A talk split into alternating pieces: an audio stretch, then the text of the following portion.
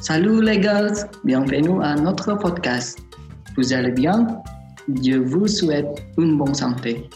Aujourd'hui, je vais discuter de quelque chose avec mon amie Belinda. Avant de commencer, on se présente. Je suis Ari. Salut à tous, je m'appelle Belinda.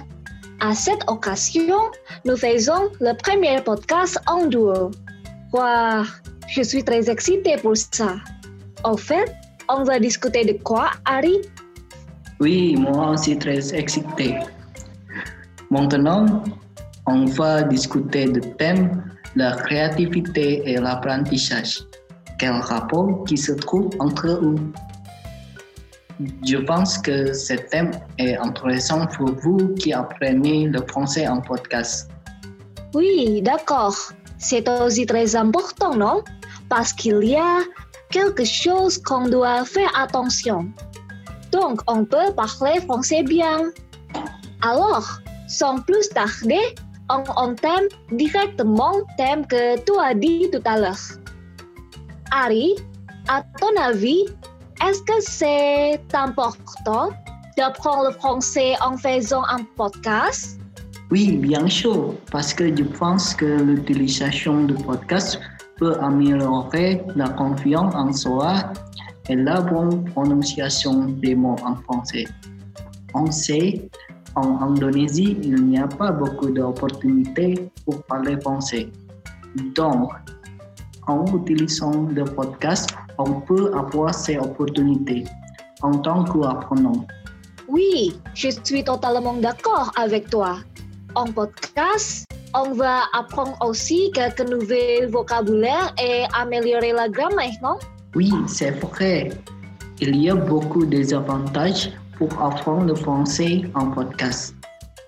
Quand tu as commencé à apprendre le français en podcast, est-ce qu'il y a une différence entre apprendre le français en utilisant le podcast ou non?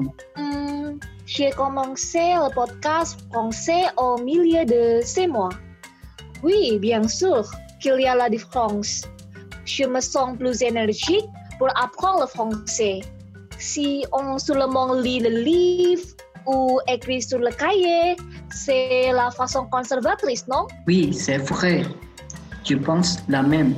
Aujourd'hui, il y a plusieurs façons pour l'apprendre. Avec l'utilisation du podcast, on a une nouvelle façon d'apprendre le français autre que lire un livre. Mais avec le podcast, tu peux dire ton avis sur quelque chose ou raconter ton expérience passée. Oui, d'accord. De nos jours, beaucoup de gens aiment écouter le podcast parce qu'ils peuvent obtenir des connaissances du podcast en faisant d'autres choses. Eh bien, quand on parle de la création du podcast, à ton avis, qu'est-ce que, qui est la plus important? La créativité, comme la bande sonore, la musique, etc. ou la valeur de ton message? Hmm, c'est une bonne question. Pour moi, parce que je fais le podcast français pour parler de mon avis, j'aimerais bien si le public qui écoute mon podcast comprendra ce que je veux dire. Ensuite, je ne suis pas une personne créative. Et toi, qu'est-ce que tu en penses? Hum, Je pense que tous les aspects sont importants, mais je suis d'accord que le message est plus important parce que c'est inutile quand les gens ne comprennent pas, non? Oui, oui. Le plus important, c'est que les gens comprennent ce qu'on a dit. Mais qu'est-ce que tu penses du processus de création de ton podcast? C'est difficile ou non? Est-ce que tu trouves une difficulté? En fait, ce n'est pas trop difficile, mais la difficulté pour moi, c'est le temps parce que maintenant j'ai aussi les cours à la fac.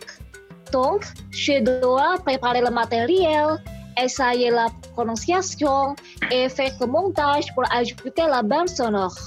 Et puis, télécharger le podcast final en peu de temps.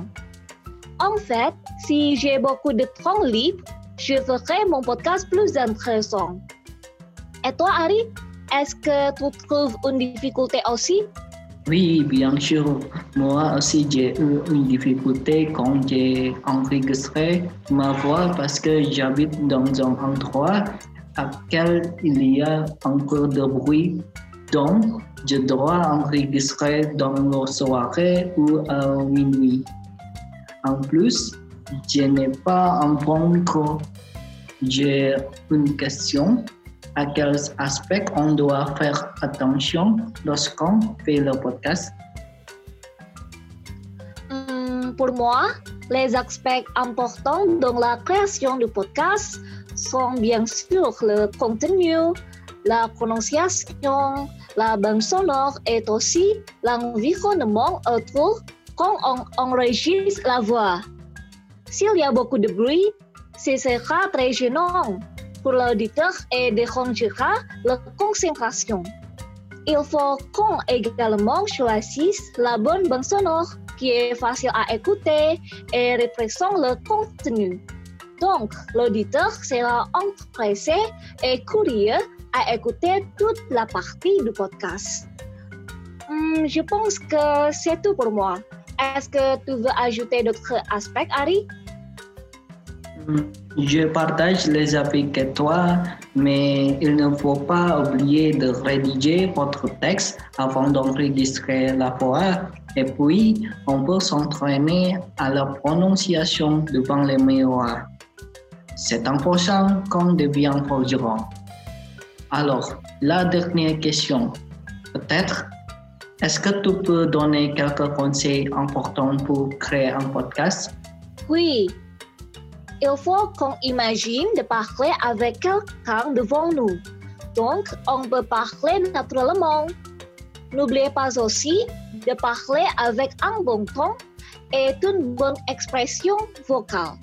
Alors, les auditeurs peuvent sentir qu'on leur parle. Est-ce que toi as un autre conseil, Harry? Hmm, pour moi, il faut avoir confiance en soi parce que quand vous avez une confiance en vous, vous parlez couramment en diminuant les erreurs de prononciation.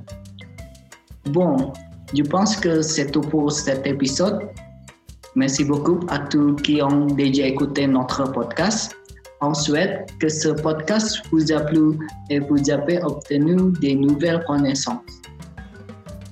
Oui, merci beaucoup à tous. Bon courage à vous qui voulez faire un podcast de français. On espère que cet épisode va vous aider. Et merci beaucoup Belinda pour ton avis et tes conseils pour apprendre le français en podcast. Oui, oui. Merci beaucoup Ari pour la discussion intéressante. 加油！